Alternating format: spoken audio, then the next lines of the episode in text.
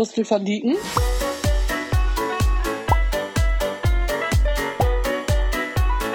Ja, hallo und guten Tag.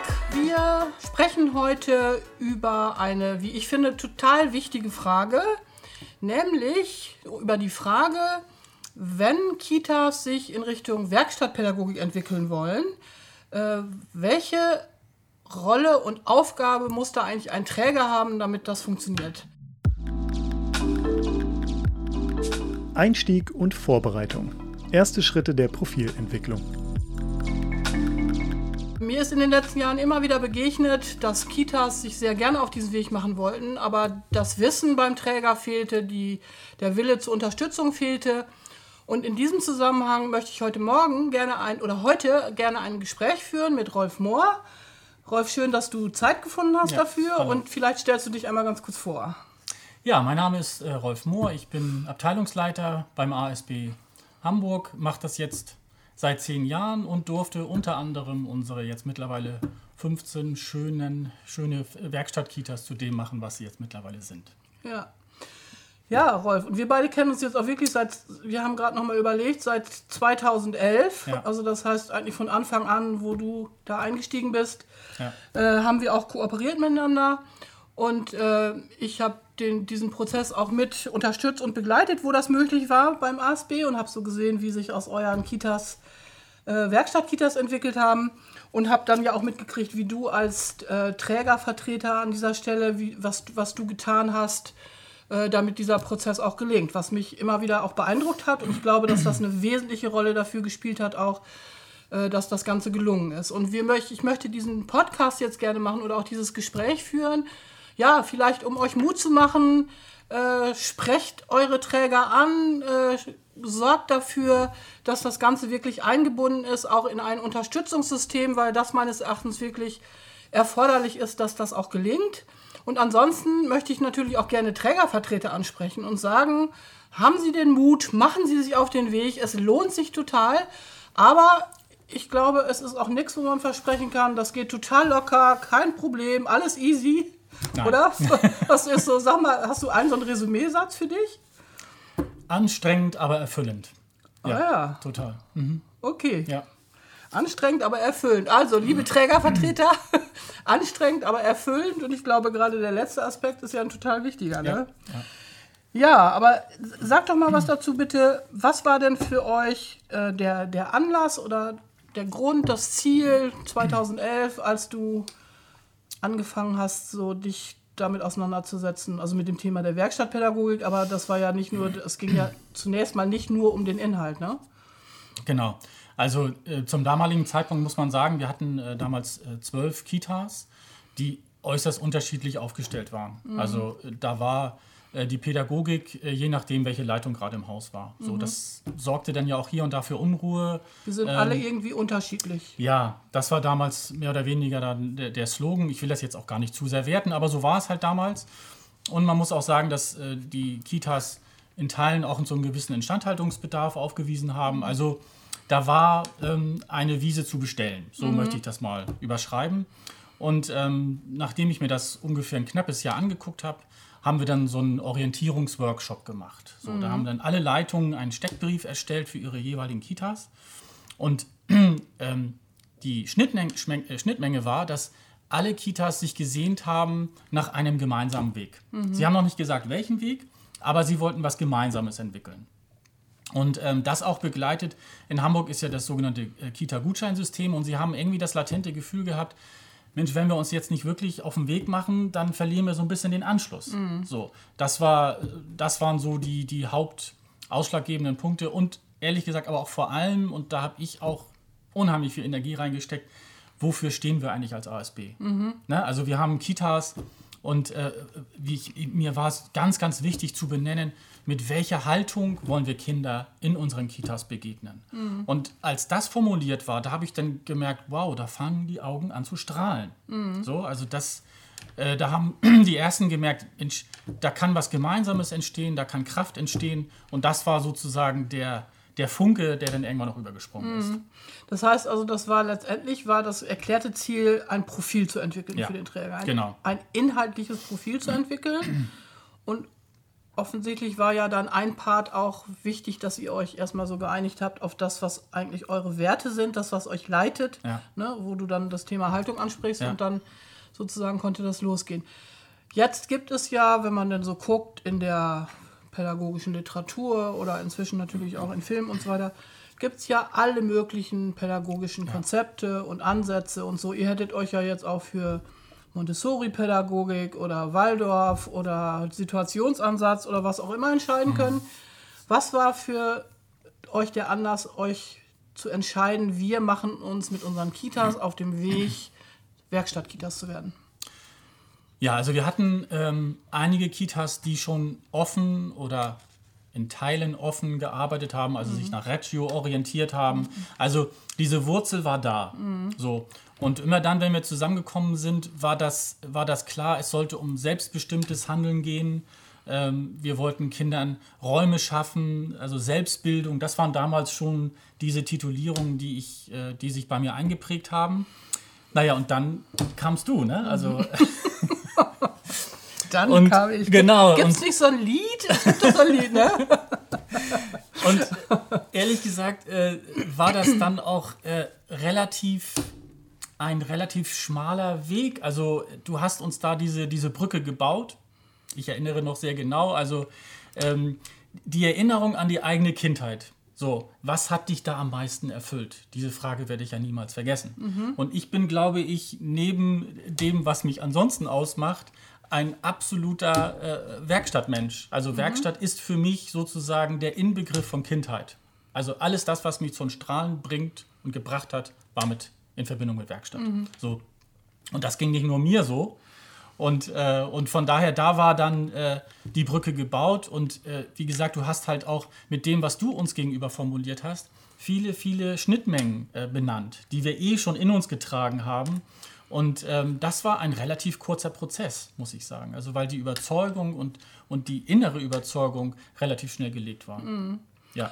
Also das heißt, für mich sind da zwei ganz wichtige Aspekte schon jetzt genannt. Dass du sagst ja im Prinzip, äh, für dich ganz persönlich jetzt als Verantwortlicher für diesen äh, pädagogischen Part des Trägers auch, war wichtig Erinnerung an eigene Kindheit. Ja. Und auch das ist für mich eine Erfahrung, die sich als absolut roter Faden ja. durch mein berufliches Leben zieht, dass das an ganz vielen Stellen der Türöffner ist. Also es lohnt sich, das wirklich als Startmoment zu nehmen und nochmal zu erinnern, wie war das eigentlich selber?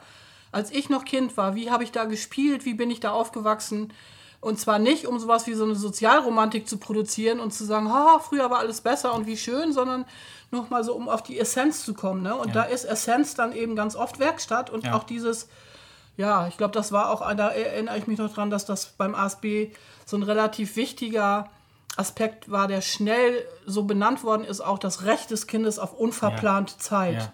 Ne? Also das war auch relativ zu Anfang so in der Auseinandersetzung und hat in vielen Kitas, damit haben die auch angefangen, so da, darüber ja. zu diskutieren. Ne? Das da erinnere ich noch ziemlich gut, sodass die dann auf Teambesprechungen diskutiert haben, wo, wo lebt das bei uns eigentlich? Gibt es ein Recht auf unverplante Zeit in unseren Kitas? Und dann kommt man an der Stelle, glaube ich, so auf den Kern. Ne? Ja, das hat natürlich auch für eine gewisse Verunsicherung erstmal gesorgt. Ne? Also diejenigen, die jetzt ja. viele Jahre der reinen Angebotspädagogik erlegen waren, für die war das erstmal eine Verunsicherung. Ja. So. Aber wir haben halt von Anfang an sehr viel Wert darauf gelegt, das auch zu erklären, was wir machen. Mhm. Also die mhm. Leute mitzunehmen. So. Und da haben wir halt wirklich sehr, sehr viel Zeit und Energie aufgewendet, ja. das muss man sagen. Okay, aber Startpunkt, und auch das finde ich einen total wichtigen Aspekt. Ähm, es gibt ja so eine schöne Aussage, ich weiß nicht, ihr arbeitet ja auch mit einem bestimmten Trainer zusammen, der immer sagt, wenn es um Veränderung geht, dann ist nicht das Wesentliche, dass ich sofort weiß, wie das geht, mhm. sondern dass ich zuerst mal weiß, warum ich das eigentlich machen soll. Mhm. Und ich glaube, da ist dieser Aspekt wirklich, sich anzuknüpfen an eigene Kindheit ein ganz wichtiger. Und ich denke, das wird nicht funktionieren ohne irgendeine emotionale Verknüpfung mit dem ja. Thema. Ja. Wenn du das als Träger nur, wenn du das sozusagen siehst, neben jedem anderen Konzept, was möglich wäre und sagst, na gut, so hier, wir entscheiden jetzt, uns jetzt hier für Werkstattpädagogik, dann ist es, glaube ich, schwer, das Durchhaltevermögen zu entwickeln, was man braucht. Ne? Vor allem über die lange Zeit. Ja. Ne, also, du, also ich würde mal sagen, Herzblut. Du ja. brauchst absolut Herzblut und du musst ein Überzeugungstäter oder Täterin sein ja. und werden. Und das muss auch nicht vom ersten Moment an so, ja, das ist es, aber ähm, die Erfahrung hat einfach gelehrt, Menschen, die sich auf diesen Prozess eingelassen haben, die sind überzeugt irgendwann. Und dann hast du die Menschen, die du brauchst in den Kitas als Multiplikatorinnen, als Überzeugungstäterin, weil am Ende merken sie ja, es ist tatsächlich gut fürs Kind. Ja? Und, und wer möchte das denn nicht, bitteschön? Ja. So. Ja, wie eine Kollegin mal zu mir gesagt hat, Christel, wenn ich das 25 Jahre vorher gewusst ja. hätte, ich hätte mein ganzes berufliches Leben anders erleben können. Also es macht auch Sinn, in jedem Lebensalter sich damit auseinanderzusetzen äh, und zu schauen, was da vielleicht in Richtung Zukunft auch noch möglich ist. Ja, wenn du jetzt nochmal so zurückguckst, also was, was ich finde ja auch nochmal eine wichtige Botschaft ist, was haben wir jetzt 2021? Zehn Jahre. Also wir reden über einen Prozess von zehn Jahren. Wir reden nicht über zwei Jahre. Ja. Auch das finde ich mir nochmal total wichtig, weil viele, also so meine Erfahrung ist, dass Träger oftmals relativ einfach für Werkstattpädagogik zu begeistern sind, weil man da so schnell sichtbar was ändern kann. Mhm. Weil ja viele denken, das hat irgendwie was mit Raum zu tun. Ne? Also man, macht man sich das so ein bisschen schick und hübsch und so. Und dann kann man auch gut nach außen repräsentieren, was man so gemacht hat. Und stellt dann in der Regel relativ schnell fest, äh, ja, das ist ein Aspekt, aber der Raum wird nur so schick und gut, wenn ich auch innerlich weiß, ja. ne, worum es ja, ja. eigentlich geht. Und äh, da sich einfach nochmal deutlich zu machen, auch äh, für mich ein, ein, ein wesentlicher Aspekt, so ein Veränderungsprozess von einer, ich sag mal, klassischen Kita in Richtung Werkstattkita, das ist nichts, was mal in zwei Jahren passiert, ne? sondern das ist ein ganz, ganz langer Prozess. Und wenn du jetzt nochmal so darauf zurückblickst, Rolf, was waren für dich so Meilensteine? Meilenstein 1. Umbauplanung aller Kitas nach Werkstattkriterien und Investitionsplanung. Also ähm, der erste Meilenstein ist tatsächlich das Umbauen. Also du hast die Idee entwickelt und, ähm, und dann muss dir klar sein, in den Räumen, die du jetzt bespielst, kann das so nicht stattfinden. Ne? Also du musst, äh, dir muss klar sein, äh, du musst jede einzelne Kita anfassen, äh, Raum, räumlich anfassen und schauen, was für Kriterien räumlich müssen denn erfüllt sein, um wirklich auch Werkstattarbeit praktizieren zu können. Und das haben wir tatsächlich in allen damals ja noch zwölf Kitas gemacht. Mhm. Ähm, haben alle Raumkonzepte auf den Tisch gepackt, äh, also wirklich äh, sehr, sehr viel Zeit in, in Grundrissplanung und Überplanung ähm, getätigt. Aber ähm, das war wichtig und ähm, es war anstrengend, total anstrengend. Wir haben dann immer die Schließzeiten genutzt um dann die wesentlichen äh, Wände zu versetzen, da wo es notwendig war, Sanitärbereiche äh, äh zu verlegen, äh, da wo es notwendig war. Aber dann kamen halt die Kolleginnen und Kollegen zurück und haben gesehen, wow, das ist aber toll. Mhm. So, also das muss einem klar sein. Äh, das ist ein gewisser Aufwand. Es ist ein gewisser monetärer Aufwand nötig. Wollte ich gerade sagen, seid ihr so ein reicher Träger oder wie habt ihr das gemacht? Also wie, wie, das ist ja oft so der Part, ja. wo dann gesagt, wie das geht bei uns. Bei uns geht das alles nicht. Also so dafür haben wir, ja. also werden dann so kleinere Veränderungen, aber sowas Grundsätzliches, dafür hätten wir kein Geld. Naja gut, der ASB äh, hat auch einen Aufsichtsrat und da musste ich schon einen Businessplan erstellen. Ne? Mhm. Ne? Also das ist eine Investition, die muss sich rentieren. Hat sie aber, das darf ich sagen. Mhm. So, wir haben in Hamburg den Vorteil mit dem Kita-Gutscheinsystem, dass ich ein klares äh, Entgelt bekomme für das, was ich investieren kann oder auch nicht. Das heißt, es war limitiert. Und ähm, von daher ist so eine Investition und so ein Investitionsplan, den kann man aufstellen. Und von daher war klar, wo ist denn der Rahmen und wo ist er auch überschritten. So, und äh, diesen Rahmen haben wir natürlich ausgereizt. Aber äh, wie gesagt, der Plan ist aufgegangen. Meilenstein 2. Veränderungen mit dem ganzen Trägerteam auf den Weg bringen. Und was ich ganz schön fand, ähm, so nach einer Weile, es war so eine Begeisterung des ganzen Trägers. Mhm. Also die waren alle so erfüllt. Also selbst der, der letzte, äh, der eigentlich nur sich so mehr oder weniger um Finanzen kümmert, hat so gemerkt, Mensch, das lohnt sich ja richtig. Mhm. Was für ein wichtiger, wichtiges Element, wie toll investiertes Geld, weil die sind dann ja auch durch die Räumlichkeiten gegangen. Ich musste dann natürlich auch ein bisschen Marketing machen, so mhm. ist ja klar. Ne? Also da musste ich auch ein bisschen klotzen, aber ich hatte ja Leute an meiner Seite. Mhm. So. Und dann haben wir da äh, entsprechend präsentiert und Sachen vorbereitet, die Leute durch die Einrichtung geführt. Und dann haben sie natürlich die Kinder auch im Agieren erlebt und tatsächlich wahrgenommen, Mensch, ist das schön. Mhm. So geht Kita auch. Mhm. Ja, und wenn dieser Stein erstmal im Rollen ist, dann ist er nicht mehr aufzuhalten. Mhm, das also das, das war sozusagen das, das, das Wesentliche, einen guten Plan zu haben, eine, eine gute, eine gute innere Überzeugung und ähm, ja, und dann ist mhm. das Ding ins Laufen gekommen. Okay.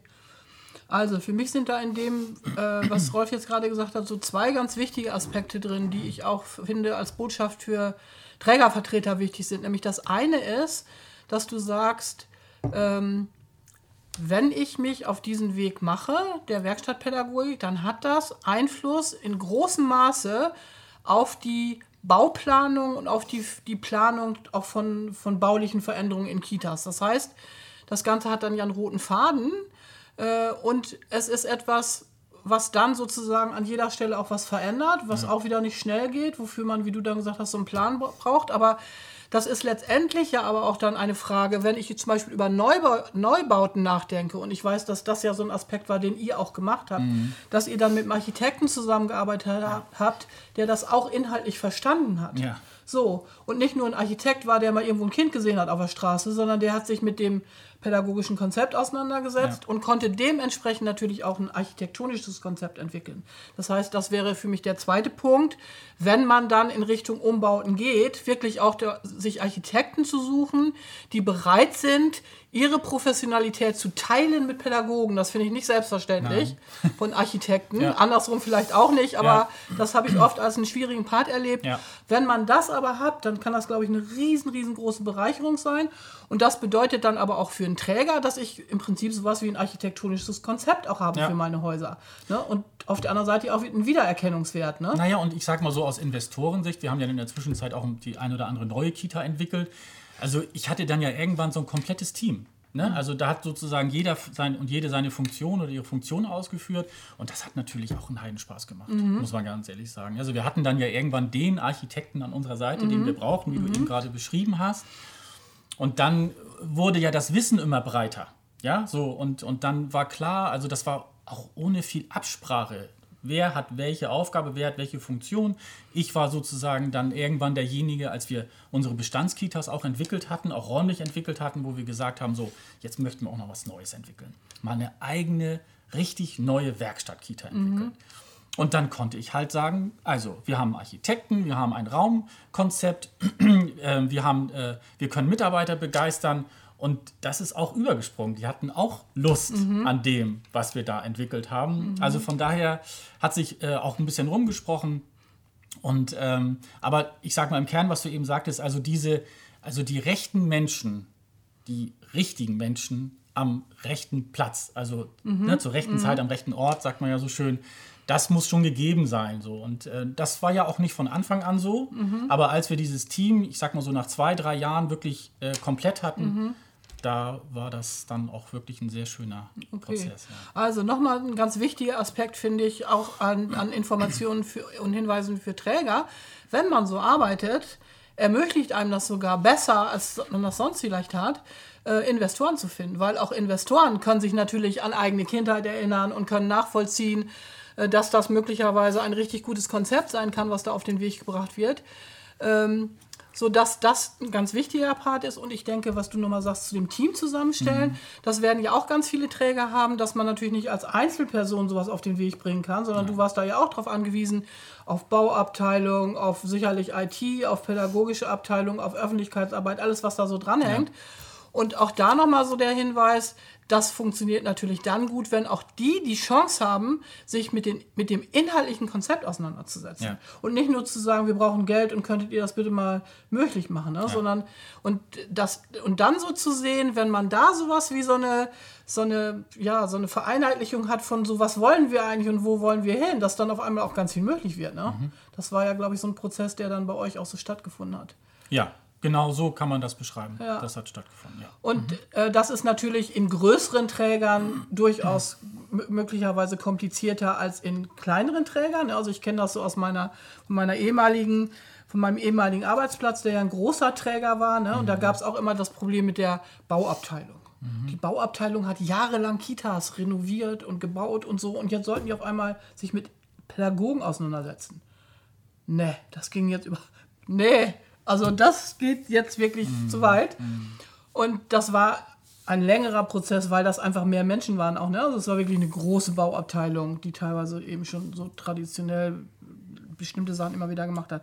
Aber auch da hat sich was entwickelt. Mhm. So, auch da waren Leute, die Feuer gefangen ja. haben und die dann irgendwann Lust hatten, was zu tun. Ne? Ja. Meilenstein 3. Motivation und Einbindung von Kita-Leitungen in den Veränderungsprozess. Du hast jetzt so als einen äh, Meilenstein diese Umbauphase benannt, mhm. ja, ne? Aber vor der Umbauphase hat ja noch was stattgefunden, damit ihr überhaupt in diese Pläne einsteigen konntet. Nämlich, ihr habt ja relativ viel auch mit den Kita-Leitungen gearbeitet. Machst du ja. dazu mal was erzählen? Wie habt ihr das gemacht? Oder was war da so das Wichtige für dich? Ja, genau. Also das war ja, also der, ja, ich sag mal so, der Ursprung des Prozesses. Ne? Also äh, klar war, äh, die Leitungen in den Kitas, die müssen überzeugt, die müssen begeistert werden.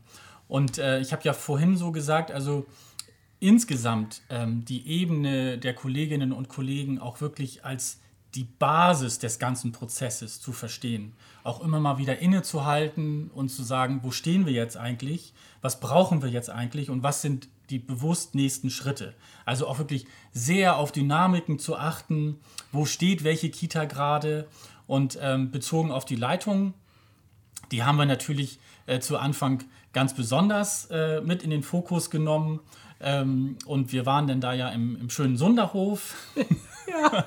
Ich muss ein bisschen lachen, weil äh, diese Einrichtung äh, einen besonderen Charme hat. Also es ist eher einfach in der Ausstattung. Ja, also ihr müsst euch vorstellen, stellt euch mal so ein Tagungsgebäude vor. Einrichtung 60er Jahre, hauptvorrangige Farben braun, orange, grün. Ja. Ne? Ja. So, äh, das war so das Ambiente. Da haben wir ja. uns das erste Mal getroffen mit den Kita-Leitungen. Ja. Also von daher, wenn man weiß, dass Räume wirken, war das eigentlich nicht das beste Ambiente dafür, was Neues auf den Weg zu bringen. Ne? Ja. Aber es hat so ein bisschen, sagen wir auch so, den Weg beschrieben, den wir gegangen sind. Ne? Also, was haben wir dann daraus gemacht? Wir hatten ja einen großen Raum und ich erinnere noch sehr genau, ich äh, war dann äh, der Erste im Sonderhof und habe dann gewartet und dann kam Christel mit ihrem Kombi angefahren und meine Augen weiteten sich. Es war Abend, es war schon dunkel. Es dämmerte, genau. Und äh, ich hab. Wo ist Christel? Das war ein, ein, ein Kombi voller Materialien. Und dann haben wir den ganzen Abend äh, alles rausgeholt und dann diesen großen Raum in eine Werkstatt verwandelt. Also zum Handeln animieren. Das war ja sozusagen das Stichwort. Und natürlich äh, kamen dann ja die Leitungen, äh, sie kamen ja am nächsten Tag, morgens dann an und, äh, und kamen in diesem Raum und dann habe ich schon gemerkt, oha, da tut sich was. Ja? Mhm. So, also das war ja die Geburtsstunde letztlich ja. unseres Weges. Das war ja dann tatsächlich im Jahr 2012, 13 so, die, Anfang mhm. 2013 war das. Also das hat sich eingebrannt. Diese ja. Erinnerung hat sich eingebrannt. Wahrscheinlich auch wegen diesem besonderen Ambiente, mhm. aber auch weil ich gemerkt habe, ähm, da ist richtig der Funke übergesprungen. Mhm. Ne? Also das haben wir natürlich auch richtig gut vorbereitet, wie ich finde, aber die Begeisterung war natürlich da. Ja, so.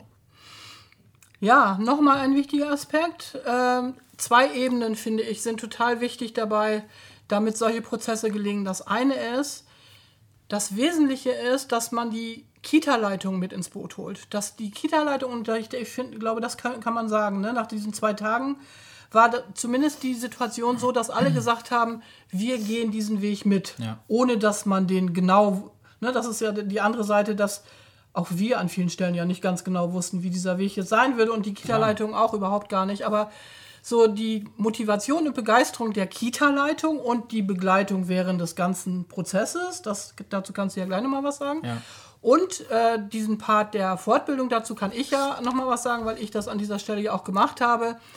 Äh, und wenn du das so erzählst, freut mich das richtig nochmal, wo ich dann denke, ja, das war auch total richtig, das so zu machen, weil wir haben gestartet damit, dass die Kita-Leitung oder die Motivation der Kita-Leitung lief darüber, dass wir das so gemacht haben, dass das, was wir den Kernpunkt der Werkstattpädagogik finden, nämlich Menschen und Kindern Erfahrungslernen zu ermöglichen. Ja. Das haben wir in dieser Fortbildung gemacht. Und dafür hat sich der Aufwand gelohnt, das Auto bis unter das Dach voll zu packen und dass wir da abends bis spät in den Abend noch geschleppt haben und Räume eingerichtet haben. Und wie du das beschreibst, wie die Kollegen da reingekommen sind, ne, dass schon so eine besondere Stimmung war, dann denke ich, das ist genau das, was mit Kindern passiert, ja auch, ne? wenn die in Räume kommen, die so gestaltet sind, dass da anregende Materialien sind. Also Hinweis an Träger, Motivation von Kita-Leitungen darüber, nicht, dass ich ihnen erläutere, auf der kognitiven Ebene, Nein. warum du das jetzt als Trägervertreter ganz dringend wichtig findest und warum man das machen sollte, sondern Erfahrungshandeln mit den Prinzipien von Werkstattpädagogik ermöglichen und dann sowas wie eine, denke ich, zumindest Gemeinsamkeit herstellen, die dann sagt, wir machen uns auf den Weg. Genau. Wir trauen uns, den Weg ins Unbekannte zu gehen, sozusagen. Ja, ja, ja. Das war, glaube ich, da der Partner. Und dann auf der Ebene vieler inhaltlicher Auseinandersetzungen ja auch, war es dann möglich, irgendwann auch in diese Umbauphase reinzugehen, ne? weil man dann ja schon so einen, so einen roten inhaltlichen Faden hatte auch. Ne? Ja, wir haben uns dann ähm, auch ähm, für die Kita-Leitung schon auch nochmal besondere Settings überlegt. Das war schon, schon wichtig, weil also ich wollte mir nicht anmaßen ähm, zu sagen, ihr steht dann da und da. Also wir haben dann wirklich nochmal also besondere ich sag mal so, Prozesse initiiert. Wir haben uns dann zwei Tage nochmal zurückgezogen und die sogenannten Zimmer der Veränderung durchgegangen. Das ist ja auch ein, wirklich ein Prozess, also ein Umdenkprozess. Ja, und du hast es eben gesagt, ich kann dann nicht einfach daherkommen und sagen, so ab morgen ist es so. Ich mhm. muss die Leute mitnehmen. Ja, und das war ganz, ganz wesentlich. Und ich glaube, dass die haben mir das auch abgenommen. Ich habe es ja auch so gemeint. Ne? Also, dass es mir um die Menschen, um die Kita-Leitung in dem Moment ging. Und, ähm, und dadurch haben wir diese Kraft entwickelt, diese gemeinsame Kraft, weil wir jederzeit wussten, wo stehen wir sozusagen. Und das war zu Anfang unheimlich wichtig, weil natürlich waren auch Kita-Leitungen erstmal verunsichert. Natürlich gerade die, die eine andere berufliche Tradition, einen anderen Umgang mit, mit Kindern äh, gewohnt waren. Und äh, dann haben wir diesen, diesen schönen Sonderhof besucht und im Nachhinein, wie gesagt, nochmal diese Zimmer der Veränderung durchgegangen. Das ist ja so ein Fachbegriff. Aber da haben wir uns wirklich zwei Tage Zeit genommen, um uns wirklich auch gedanklich, mhm. inhaltlich auf das vorzubereiten, was dann auf alle zukommen sollte. Mhm. Ja, das heißt also jetzt äh, für Träger und Trägervertreter, äh, es ist total wichtig, Kita-Leitung während des gesamten Prozesses zu begleiten und zu unterstützen. Und da hast du dir ja auch externe Unterstützung dazu geholt. In der Tat, ja. Äh, darin, wie leite und führe ich in Veränderungsprozessen.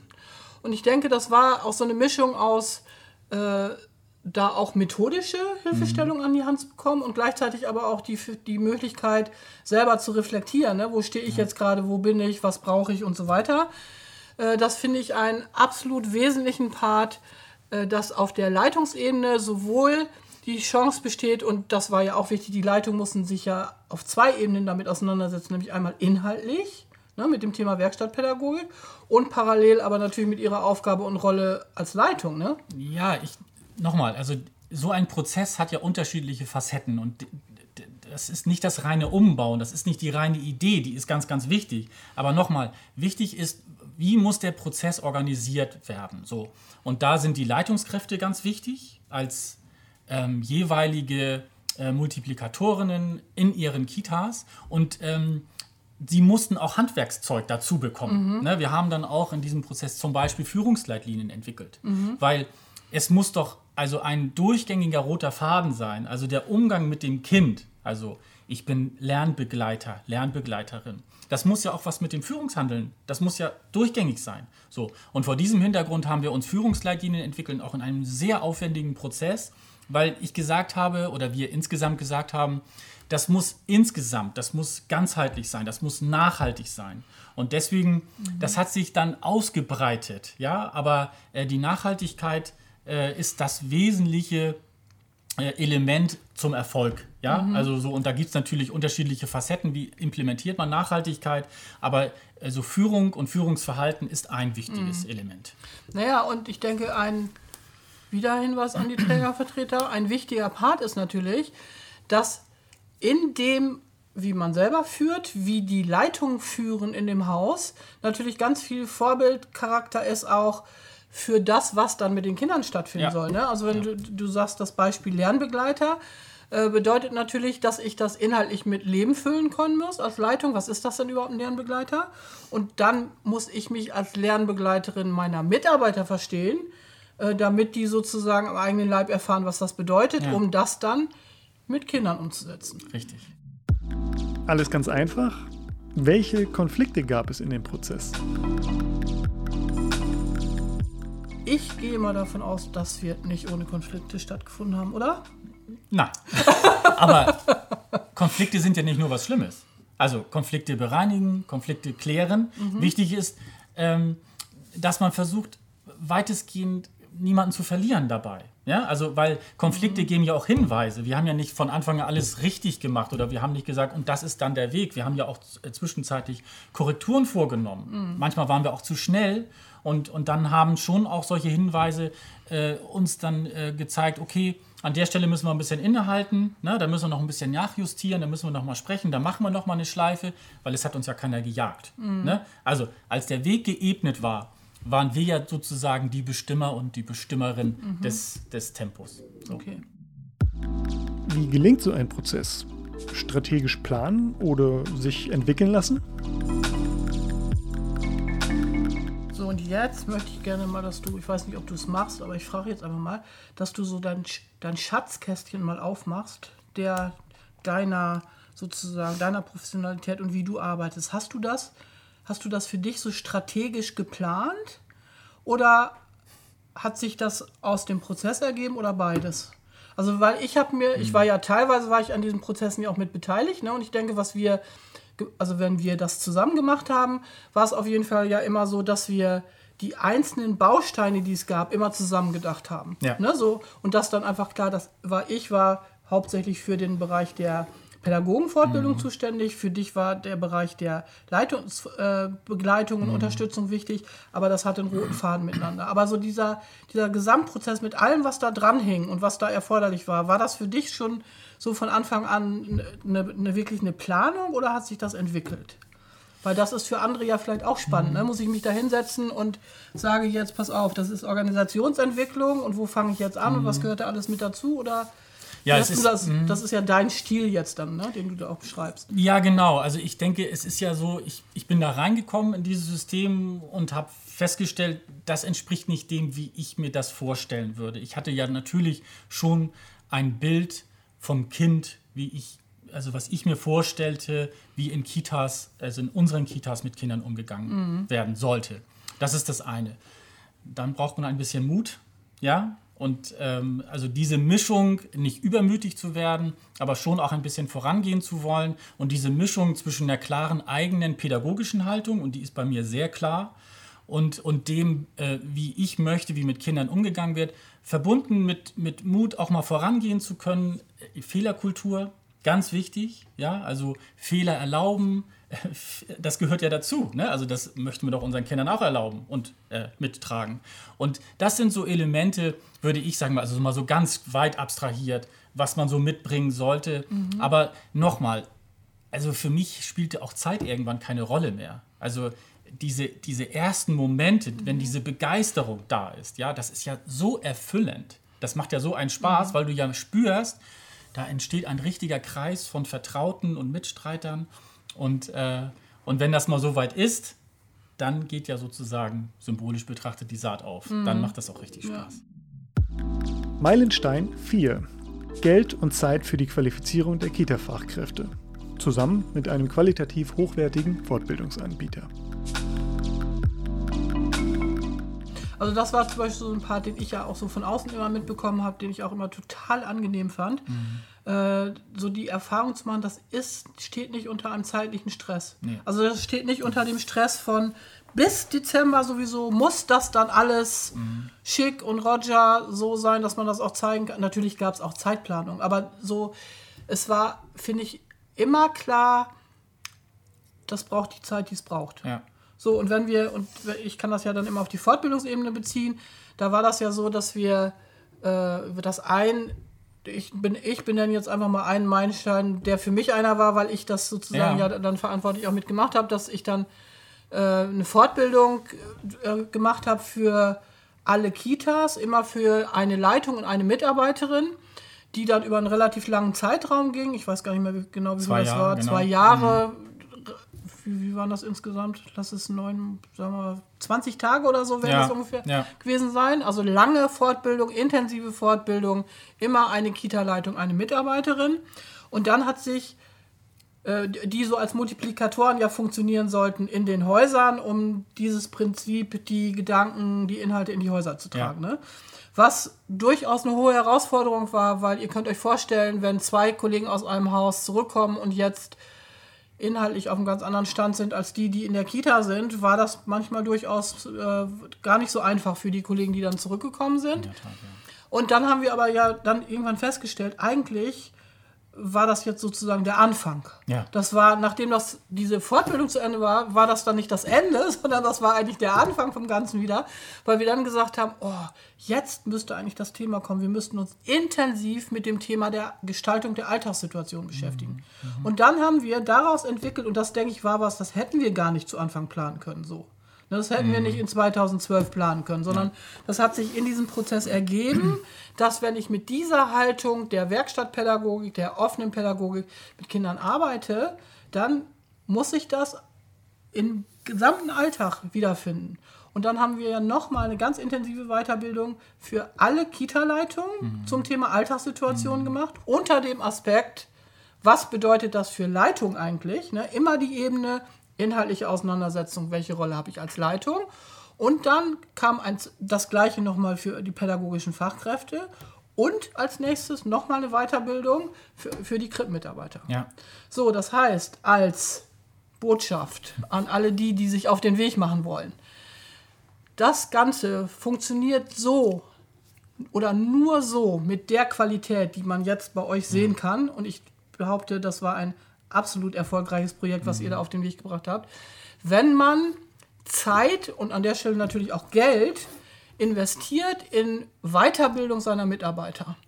Äh, langfristige Weiterbildung, intensive Weiterbildung und da können wir gleich noch mal was dazu erzählen, dass es da jetzt auch noch, auch noch weitergeht, ja. aber das machen wir jetzt an dieser Stelle nicht. Ja. Das heißt also, wir haben jetzt im Prinzip schon so, äh, ja, finde ich eigentlich drei Ebenen angesprochen. Das eine ist, ich glaube, das Entscheidende war, dass du auch eine Vision hattest mhm. und eine klare inhaltliche Haltung. Mhm. Ähm, das zweite war, dass es eine langfristige, dauernde Unterstützung der Leitungskräfte gegeben mhm. hat in ihrem Leitungshandeln mhm. von eurer, also von Trägerseite, dass ihr Geld und Zeit investiert habt darin, eure pädagogischen Mitarbeiter fortzubilden und weiterzubilden. Ähm, dann natürlich, dass ihr das totale Glück gehabt habt, dass ihr mich hattet. als ähm, ich glaube, dass es wichtig war, dass da jemand war, der, der das vertritt und ich glaube, dass das auch eine Rolle gespielt hat, dass wir beide. Ich glaube, wir haben uns einfach haben, gesucht und gefunden. So. so ist es manchmal im Leben, ja. So und das, das, das ist und das und das war zum damaligen Zeit so. Aber ich möchte noch mal das aufnehmen mit, mit den Kolleginnen und Kollegen und diese, diese Fortbildung. Also das muss man genauso machen, weil dann kam diese Dynamik auf, von der du eben gesprochen hast. Also das, das, dann wurde dieses Wissen in die Kitas getragen und ähm, wir haben das natürlich auch als Träger flankiert.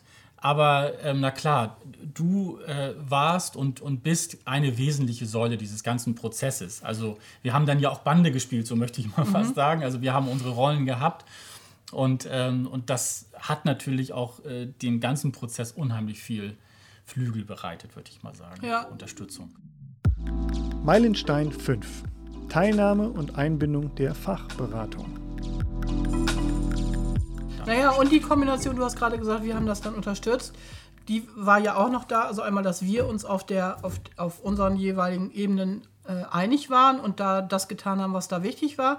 Und parallel dazu ist aber ja auch so war, dass die Fachberater von euch in den Fortbildungen mit drin mhm. saßen und eine wie ich finde, total wichtige Funktion ja. hatten, nämlich wirklich so das Bindeglied waren. Für mich war das ja total wichtig, mhm. da, weil ich darüber natürlich an bestimmten Stellen, wo ich ja sonst hätte gar nichts antworten können, ja. die Kollegen sagen könnten, wie bei uns beim ASB ist das aber so oder wir machen das so. Und gleichzeitig die beiden ja auch, aber auch die Rolle gespielt haben, Fragen an dich weiterzugeben ne, und sagen, du, da ist jetzt folgendes Problem aufgetaucht oder diese ja. Frage oder wir müssten eigentlich dringend mal an diesem Thema war, wie, wie mhm. ne, also ich erinnere mich an das Thema Beobachtung, Dokumentation oder es ging dann nachher auch um räumliche Fragen. So, das heißt, auch nochmal Hinweis an Träger, es macht total Sinn, alle Beratungsfunktionen, alle Stellen, die man zur Verfügung hat, wirklich in diesen Prozess mit einzubeziehen und auch gerne in diese Weiterbildung mit einzubeziehen. Ne? Also weil man da ja auch nicht davon ausgehen kann, dass jeder, der Fachberatung ist, hat sich nicht zwangsläufig intensiv schon mit diesem Thema auseinandergesetzt. Naja, wir haben ja das Stichwort Nachhaltigkeit vorhin benannt. Ja. Und Nachhaltigkeit zeigte sich auch oder zeigt sich auch äh, dadurch, dass der Träger präsent ist in diesen Fortbildungen. Ne? Aber ähm, das war zweierlei. Also zum einen äh, war das eine Botschaft an, an, an die dann Teilnehmenden, äh, wir nehmen es wirklich ernst, wir möchten wissen, was hier passiert, aber wir sind auch offen für das, was ihr kundtut. Also was gibt es tatsächlich auch dann für Probleme womöglich in der Umsetzung dessen, was wir uns da ausgedacht haben. Dieser ganze Prozess wurde dann auch natürlich auch von uns protokolliert. Also das sind ja Schätze, die da entstanden sind. Mm. Ja? Also das sind ja einmalige Erlebnisse und die wurden alle festgehalten. Das haben die schon auch wirklich dann auch zu schätzen gewusst. Zuerst ist es ja nicht üblich. Ich, normalerweise, also der handelsübliche Träger schickt seine Mitarbeiterin, seinen Mitarbeiter in die Fortbildung. Mhm. Ne, da hast du ja dein Zertifikat, nun mach mal. Dass der Träger dabei ist und diesen ganzen Prozess begleitet, ist ja keine Selbstverständlichkeit. Mhm. So, das war erstmal irritierend, aber auf der anderen Seite, es hat uns auch unheimlich näher gebracht. Mhm. So, ne, also es hat uns wirklich, also das, das war, also so, umso länger dieser Prozess dauerte, umso mehr wurde man eins. Und das ist auch ganz wichtig. Also diese Durchgängigkeit, diese mhm. Nachhaltigkeit kann nicht nur auf der Mitarbeiterebene stattfinden. Das muss durchgängig sein vom ja. Träger. Naja, und ich habe das damals, wenn ich noch so zurückdenke, ich habe das auch ich selber als, als Dozentin und auch, ich denke, habe das auch von den Teilnehmern so erlebt, als einfach eine große Wertschätzung. Ja. Also dass der, das heißt ja, also man kann das ja immer auf zwei Ebenen sehen. Ne? Ja. Man kann sagen, oh, jetzt schickt da da jemand hin, jetzt will ja, man kontrollieren, ne? Mhm. mal gucken, was da so passiert und so. Kann man natürlich auch so machen und natürlich ist so ein Aspekt da auch mit drin. Natürlich kriege ich dann mit, wie ist die Situation denn in den Häusern, was aber ja auch dazu führen kann, dass ich an bestimmten Stellen nochmal nachbessere und vielleicht in Diskussionen gehe und so weiter. Und der andere Part ist aber der, dass ich damit ja auch zum Ausdruck bringe. Mir ist das so wichtig, dass ich wirklich Leute in diese, an, die, an der gesamten Fortbildung teilnehmen lasse, weil ich möchte, dass das nicht so läuft in dem Sinne, schön, dass wir mal drüber geredet haben, sondern das ist wirklich ernst gemeint. Das mhm. ist wirklich ernst gemeint. Und ich glaube, das war für mich auch ein so ein roter Faden während der gesamten Zeit, dass immer deutlich wurde, es gibt die Möglichkeit der freien Wahl insofern, als ich Wege beschreiten kann, mhm. eigene, unterschiedliche. Mhm. Aber das Ziel ist klar und der rote Faden ist klar. Mhm. Also ich hätte nicht zwischendrin jetzt sagen können, ach, jetzt würde ich aber doch lieber gerne Montessori. Nee. Sondern das war schon klar ab einem bestimmten Zeitpunkt, dass das so nicht mehr funktionieren würde. Das heißt also da sozusagen wirklich der, der inhaltliche rote Faden auch. Ja. Und ähm, ist das bei allen auf Begeisterung gestoßen oder wie, was würdest du da sagen? Also du hast ja vorhin schon von Mut mhm. gesprochen. Mhm. Was mach, hast du mit den Kollegen gemacht, die da gar nicht mitgehen wollten, nicht konnten, wie auch immer? Also die ganz, ganz große Mehrheit ist und war begeistert. So, also, und das ist nach wie vor so. Ist auch dabei geblieben, ne? Ja, mhm. so. Und, aber es ist natürlich klar, in jedem wirklich ähm, wesentlichen Veränderungsprozess verliere ich auch Menschen. Das gehört dazu, das muss einem auch bewusst sein. Ähm, äh, wenn man dann für sich oder äh, nach einer Weile erkannt hat, mh, hm, ist jetzt doch nicht so meins, ich kriege die Umstellung nicht hin, finde ich vollkommen okay, ehrlich gesagt. Auf der anderen Seite muss man aber auch sagen, ähm, wir haben ja nun auch einen gewissen Bekanntheitsgrad, auch in der, in der Fachlichkeit entwickelt und es kommen, also es sind schon viele tolle Leute da, klar. Mhm. Aber wir kriegen auch echt ganz viele tolle Leute dazu, mhm. ne? also die sich bewusst äh, für uns entschieden haben, äh, weil sie wissen, was sie bekommen. Mhm. Ne? Und, und äh, da blitzen die Augen dann vom ersten Tag an. Meilenstein 6, feiern. Ein ganz wesentlicher Aspekt, den muss ich schon auch noch benennen, ist Feste feiern. Ja. Also das muss sein. Ne? Ähm, das war, also wir haben ja immer so einen Zyklus beschrieben in diesen Fortbildungen, der lief über zwei Jahre und am Ende musste gefeiert werden. Ja. ja ich erinnere mich gut. ja, weil das war ja, also die haben dann ja, das war ja dann die, die Zertifik Zertifikatsübergabe. Also alle Teilnehmenden haben äh, etwas präsentiert, wurden beklatscht, wurden bejubelt, ja. Und, und äh, dann waren sie da wie stolz wie Bolle und, und aber alle waren da. Ja, also es war sozusagen ein, ein gemeinsames Fest. Also innehalten, Mensch, was haben wir bis hierhin geschafft? Ein entsprechendes Ambiente schaffen, das war unser Part. Mhm. Also ein wertschätzendes Ambiente. Ne? Schöne Kita heißt auch schönes Fest. So. Lecker essen. Ganz genau. All das muss wirklich, äh, musste da zusammenpassen. Und wir hatten immer Glück mit den Partys, das ja. muss man schon so sagen. Ja, ja das war toll. Ja. Und das Allertollste war, also das heißt, so als ein wichtiger Aspekt, äh, der Erfolg befördert, was ja heißt ja letztendlich Erfolge feiern auch, ne? Ja. Also zurückgucken auf das, was geschafft worden ist, äh, Erfolge feiern, sich freuen, es sich dann selber gut gehen lassen und dann haben wir das ja auch mit dazu genutzt, nochmal in Zukunft, in die Zukunft ja. zu gucken, ne? Also wie soll es weitergehen? Und äh, ich glaube auch, dass das, also wenn ich mich daran erinnere, das waren wirklich Sachen, die total beflügelt haben. Und äh, ein Aspekt, äh, den ich mit dazu beigetragen habe, war ja auch die Vorbereitung, die inhaltliche Vorbereitung mhm. teilweise dessen, was die Kollegen vorgestellt haben. Und da war für mich immer so ein ganz wichtiger Aspekt, keine PowerPoint-Präsentation. Das war grundsätzlich total verboten. Keine, das war wirklich verboten von meiner Seite. Es gibt keine Dokumentation als PowerPoint-Präsentation, mhm. sondern das, was da dokumentiert werden soll, soll, das soll den Geist dessen, was wir in diesen zwei Jahren erlebt haben und miteinander erarbeitet haben, soll das deutlich machen. Ich glaube, das ist so gelungen. Es ist so gelungen. Ich denke da nur an Rotkäppchen, weil Rotkäppchen auch auf einem unserer, auf einem unserer Feste vorgestellt worden ist. Das heißt, die Kollegen haben das nochmal nachgespielt, was es auch in einer Fortbildung gab. Und die Idee in der Fortbildung war, äh, am Beispiel des Themas Rollenspiel und darstellendes Spiel den Teilnehmern eine Möglichkeit zu geben, zu erfahren, dass ein Prinzip von Werkstattpädagogik sein ist, dass ich gemeinsam an einem Thema arbeite, aber dann nicht alle das Gleiche machen, mit dem gleichen Material zum gleichen Zeitpunkt, sondern dass jeder für sich herausfinden kann, letztendlich, was ist denn meine Sprache, meine Ausdrucksform zu diesem Thema? Was möchte ich gerne machen? Was spricht mich an? Und da habe ich dann als Referentin überlegt, welche unterschiedlichen Zugänge können wir da in dieser realen, das war ja ein Fortbildungssetting, denn überhaupt möglich machen. Und dann wurde das vorgestellt und dann gab es die Möglichkeit der Teilnehmer, sich zu entscheiden und zu sagen, also ich möchte gerne Theater spielen. Mhm. Und jemand anders hat gesagt, ne, ich mache das jetzt hier mit dem Overhead-Projektor.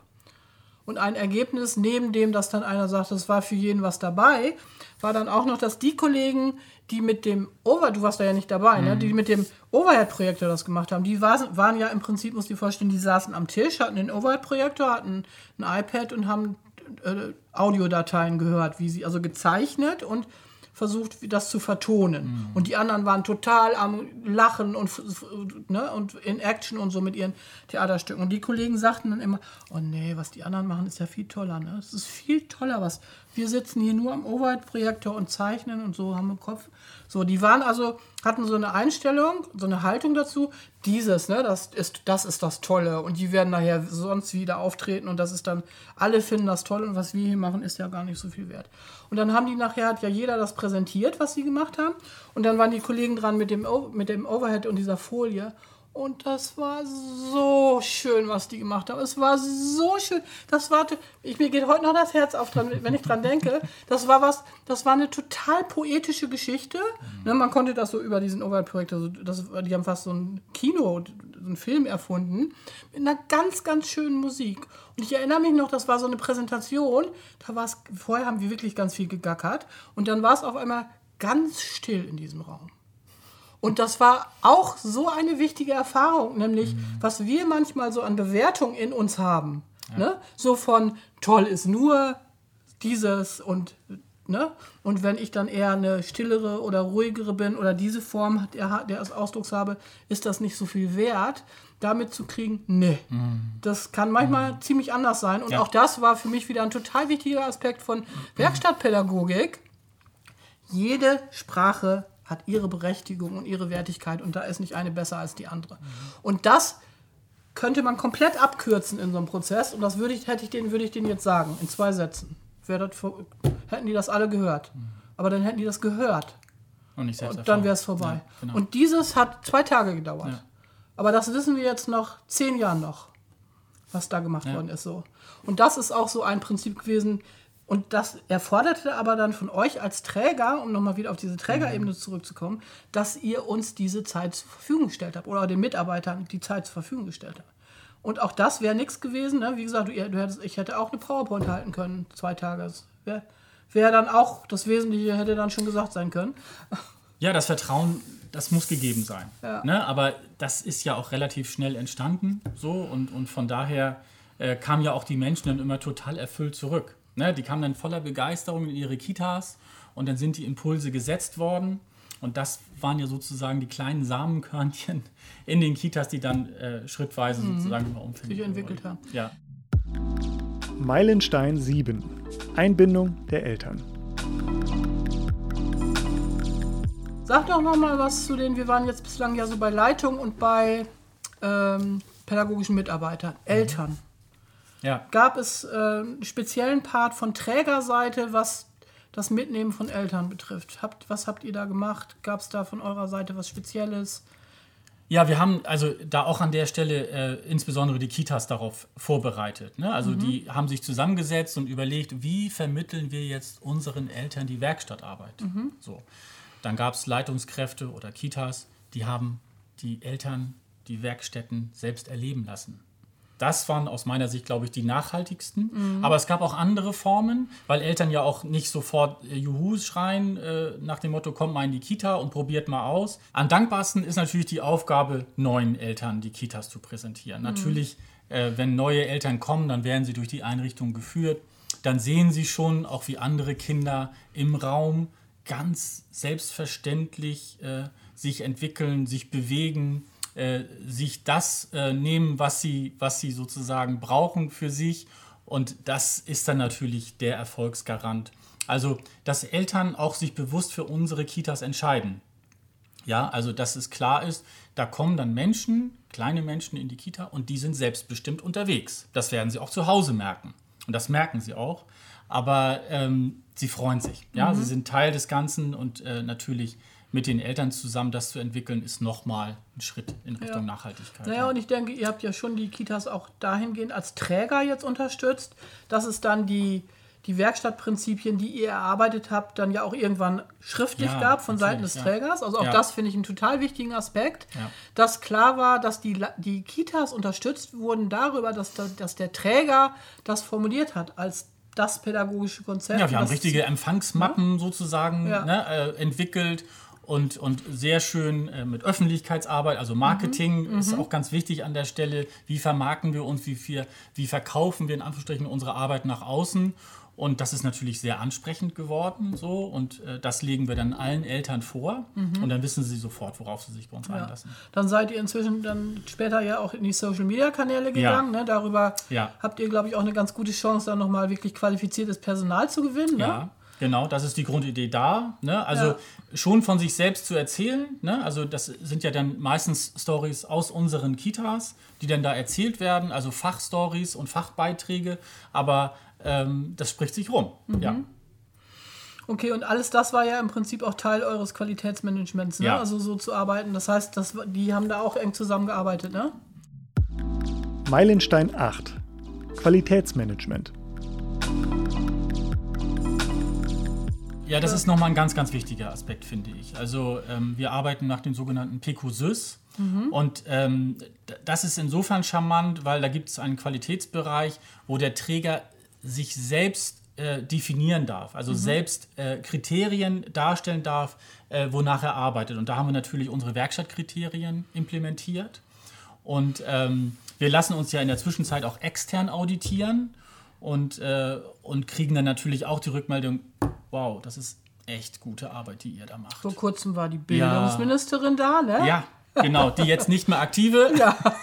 aber in der Tat äh, mhm. war sie bei uns ähm, und hat äh, eine unserer Kitas dort beglückwünscht, weil das war die erste Kita in Hamburg, die sozusagen nach diesem externen äh, Zertifizierungsprozess durchlaufen ist und mhm. natürlich erfolgreich durchlaufen Super. hat. Ja. ja, toll. Aktueller Stand und Ausblick. Sag mal so drei Sätze, wie würdest du den aktuellen Stand beschreiben, jetzt gerade? Wie sieht der aus? Wir haben ja jetzt auch gerade ein Jahr Corona hinter uns. Ja, ja genau. Also, ähm, erster Satz, 15 richtig tolle Werkstattkitas. Also es macht wirklich Spaß, durch die Kitas zu gehen. Kann ich nur gehen. bestätigen. Ja, also wenn ich mal aus meinem Büro, irgendwie mir fällt die Decke auf den Kopf, ich kann das nicht mehr sehen, dann gehe ich in eine unserer Kitas, setze mich still in eine Ecke und gucke nur den Kindern zu, wie sie für sich sozusagen die Welt entdecken. Mhm. Das ist so erfüllend, das kann ich nur jedem und jeder äh, empfehlen. Das ist also das Erste. Wirklich tolle, 15 tolle Werkstatt-Kitas.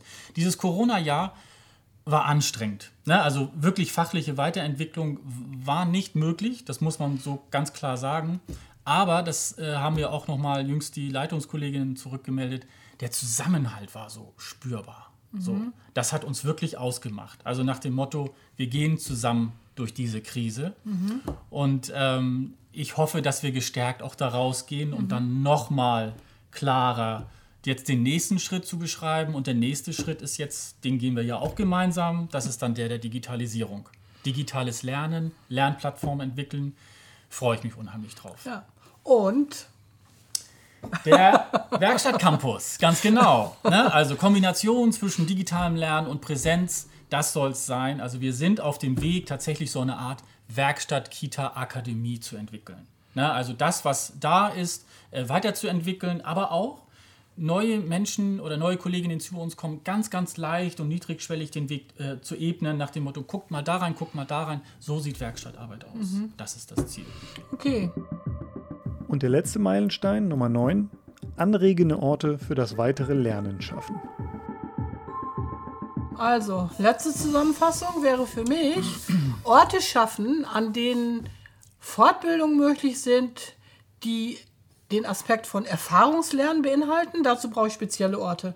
Da reicht nicht nur ein Raum mit einem Teppichfußboden und bequemen Stühlen, sondern da brauche ich natürlich auch das Prinzip des Sammeln, Sortierens und der Materialien und den nächsten Schritt zu gehen, die Bereicherung des Präsenzlernens um das digitale Lernen und damit das Gesamte weiterzuentwickeln. Ja. Ja, also wir hoffen, dass dieses Gespräch, ich sage einmal mal wir an der Stelle, ja, ne? Ich denke doch. Wir hoffen, dass dieses Gespräch an dieser Stelle Mut gemacht hat. Du hast gesprochen von Mut, ne? dass ja. man den braucht. Es gibt ja auch so einen schönen Begriff, der Mut zur Verantwortung heißt. Ne? Das heißt ja auch, dass du da bestimmte ja. Prozesse dann wirklich verantworten musst. Dass dieses Gespräch ein wenig Mut dazu macht, genau diesen Weg zu gehen und Informationen darüber geliefert hat, welche Aspekte denn aber wichtig sind, damit dieser Weg dann auch ein erfolgreicher ist. Und in diesem Sinne, ja, wünschen wir euch viel Erfolg, Freude und genau diesen Mut. Es also. lohnt sich. Es lohnt sich, kann ich nur sagen. Wenn Sie wissen möchten, worüber die beiden hier gerade konkret gesprochen haben, dann gehen Sie doch mal auf dlw.waterkant-academy.com. Das ist unsere Lernplattform und da finden Sie alle Inhalte und Kurse. Wenn Sie Kurse buchen, dann hat das einen großen Vorteil, nämlich dass Sie die Kurse in immer gleichbleibender Qualität anbieten können. Das heißt, es ist sehr nachhaltig, weil Sie nicht darauf angewiesen sind, ob eine Fortbildnerin oder ein Fortbildner mal einen guten oder schlechten Tag hat. Sie sparen sich eventuell Übernachtungs- und Fahrtkosten und das Wichtigste, bei allen Mitarbeitenden kann ein Bild im Kopf entstehen, wo man denn in der Zukunft hin möchte. Das heißt, wenn Sie das interessiert hat, schauen Sie sich gerne auf der Webseite um. Ich wünsche Ihnen viel Spaß dabei und dann bis zum nächsten Mal.